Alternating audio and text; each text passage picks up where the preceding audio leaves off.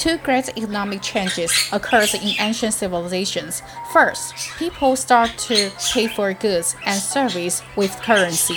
For example, a baker can't buy a coat from a coat maker, so he is only good at baking a piece of delicious bread. He still can have a coat by paying. Second, people began to trade with the long distance places and purchase something that didn't persist locally. For instance, ancient Romans traded with the Chinese for their silk fabric.